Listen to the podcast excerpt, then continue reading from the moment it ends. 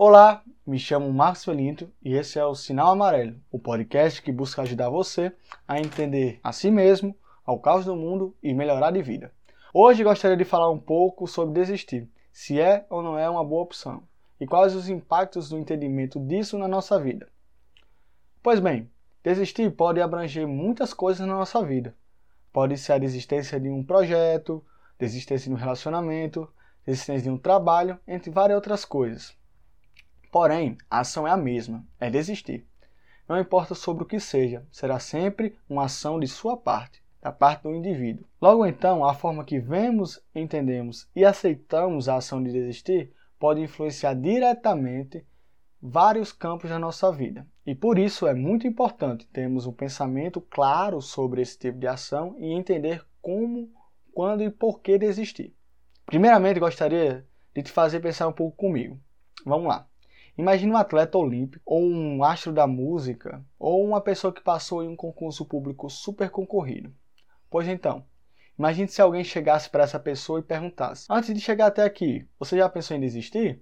Qual você acha que seria a resposta dessa pessoa? Não importa qual seja a resposta que essa pessoa tenha dado, mas sim a ação sobre a situação das pessoas que deram ambas as respostas. Ou seja, seguir em frente. Ter controle sobre nossas decisões é mais importante do que sobre nosso pensamento. Pensamentos vão e vêm. A atitude, a ação, é como uma flecha atirada, uma palavra dita, uma vez lançada, não tem mais volta. Então, não se deixe levar por momentos ou sentimentos. Não ser impulsivo é um mínimo para tomarmos uma decisão correta e desistir ou não de algo. Agora põe-se no lugar de um cara que também seja um atleta e se aproxima dos seus 40 anos e ainda não tenha ganhado grandes títulos, ou de uma pessoa que seja um músico com quatro CDs lançados e ainda não tenha alcançado sucesso, ou também de um cara que já apresentou uma ideia de negócio para 30 empresários e todos eles disseram não. O que você diria para uma pessoa dessa? Desista? Procure alguma outra coisa, nisso você não terá futuro. Ou siga em frente. Seja sincero. Então, Tendo essas duas situações acima como exemplo, podemos chegar em alguns pontos. Pontos esses que todos pensaram ou deveriam ter pensado para tomar a decisão de desistir ou não, beleza? Primeiro ponto: reconhecer a si mesmo e entender os seus limites é fundamental para decidirmos a hora de parar algo ou não. Você reconhece ter competência para atingir o seu objetivo? Caso não tenha, está disposto a buscá-lo? Seja verdadeiro consigo mesmo, pois esses são requisitos básicos para a conquista de qualquer coisa na vida. Pense bem, se autoanalise, não minta, pois mentir para si mesmo prejudicará diretamente a você. E somente você saberá dar a resposta correta. Caso acredite e ache que realmente vale a pena seguir, siga. Caso contrário, se sente uma extrema negação nesse ponto, repense, até ter uma certeza de que você é ou não é capaz de atingir esse objetivo. Ponto 2. É essencial saber medir o quanto você está se dedicando a tal ação e se aquilo é ou não prejudicial para você. Um exemplo para entender esse ponto poderia ser uma situação que eu ouvi uma vez de uma pessoa conhecida. Vamos lá. Um empresário tem uma estrutura de um playground que valia mais de 100 mil reais. E ele trabalhava alugando esse objeto para eventos em shoppings e vários locais. Porém, esse parquinho, vamos chamar assim, não foi montado de forma no qual foi prometido pelos engenheiros. E o empresário só foi perceber isso na hora da, da entrega do projeto. E, infelizmente, se foi perceptível isso, apenas quando um parquinho já estava montado no estabelecimento no qual o alugou. Para não perder o contrato e não ter todo o ônus dos gastos já antes ocorrido, não apenas por parte dele, mas também por parte da empresa, o jovem decidiu resolver aquele problema e acabou gastando, sem perceber, devido à pressão e agitação do momento, aproximadamente 50 mil reais. Tendo em vista que, caso desse certo, teria o retorno do brinquedo, né, do, do playground, e isso cobriria tamanha despesa. Porém, esse rapaz esqueceu de medir o quanto ele perderia caso aquilo não desse certo, o peso da consequência sobre aquela ação. No final, não se resolveu nada do parquinho. O empresário teve que pagar a multa e infelizmente acabou tendo que fechar sua loja devido às consequências de sua ação, de não querer desistir. Ponto 3. O valor da caminhada.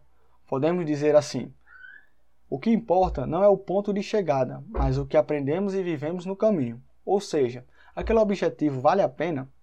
Então eu irei aprender no caminho e dependendo é, do que se aprender no caminho, seja positivo ou negativo, poderá me dar antecipadamente a resposta de qual será a melhor ação a se fazer.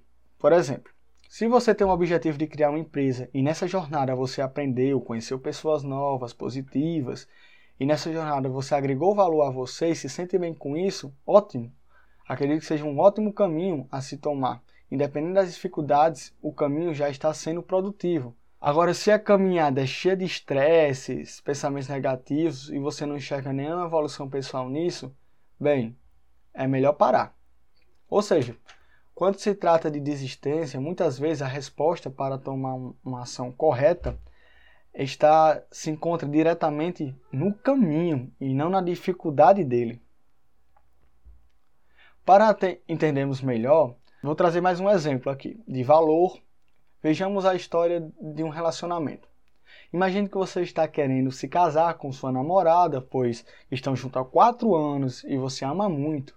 Porém, nos últimos dois anos, você apenas tem sentido coisas negativas vindo dessa insistência e já tentou todas as formas possíveis fazer com que as coisas sejam diferentes para que o seu objetivo dê certo. Então, se você viu e sentiu apenas nessa jornada, nessa caminhada, foi sentimento negativo, decepção, sempre retornando ao sentimento negativo, mal, então repense, talvez seja melhor desistir e tentar com uma outra pessoa. Afinal, com tantos peixes no oceano, por que escolher um em específico? Qual o valor que esse peixe tem para te dar que os outros não poderiam te oferecer. Ponto 4. Retorno do esforço. A vitória em não se desistir. Se alcançar o objetivo. Essa é a parte onde, com certeza, todos os exemplos anteriores dados devem ter pensado. Seja no caso do empresário, que tentou 30 vezes, como também no caso da pessoa do relacionamento, que pensou no futuro, poderia ser feliz como era antigamente. Ou do rapaz, que decidiu não parar de tentar resolver problemas do playground, já que justamente o dinheiro do playground que ele iria obter iria cobrir todo aquele prejuízo. Ou também do atleta olímpico, que com certeza sempre visualizou o retorno de todo seu esforço com a conquista da tão sonhada medalha. Enfim, o retorno pode ser financeiro, no caso do empresário, pode ser um reconhecimento, no caso do atleta, não importa qual tipo de retorno seja, contanto que realmente se faça valer a pena. Pense antes de desistir. O retorno será grande o suficiente para cobrir todo o seu esforço, todo o seu desgaste, todo o investimento que tu fez? E se sim, beleza. Se não, repense. Gostaria de trazer uma história talvez não conhecida por vocês, porém muito interessante. Em 2007, a Microsoft fez uma proposta ao Facebook de 1 bilhão de dólares, visando a compra da empresa na época, que não valia nem meio bilhão. Hoje em dia, quando perguntado, o Mark Zuckerberg, que é o dono do Facebook, é, por que ele não aceitou é, a proposta da Microsoft, né, da empresa, na época, a resposta dele foi: meu objetivo era se tornar uma das maiores empresas de rede social do mundo. Podemos hoje dizer que no caso dele foi uma escolha inteligente. Ele hoje tem um negócio de 80 bilhões de dólares e não trocou por um bilhão de dólares. Ele não desistiu, beleza. Porém, vamos dar um outro, um outro exemplo aqui, também real, ocorrido na mesma época. Em 2008, a Microsoft, novamente, né, ofereceu à empresa Yahoo uma proposta de 48 bilhões de dólares em troca da venda do seu negócio.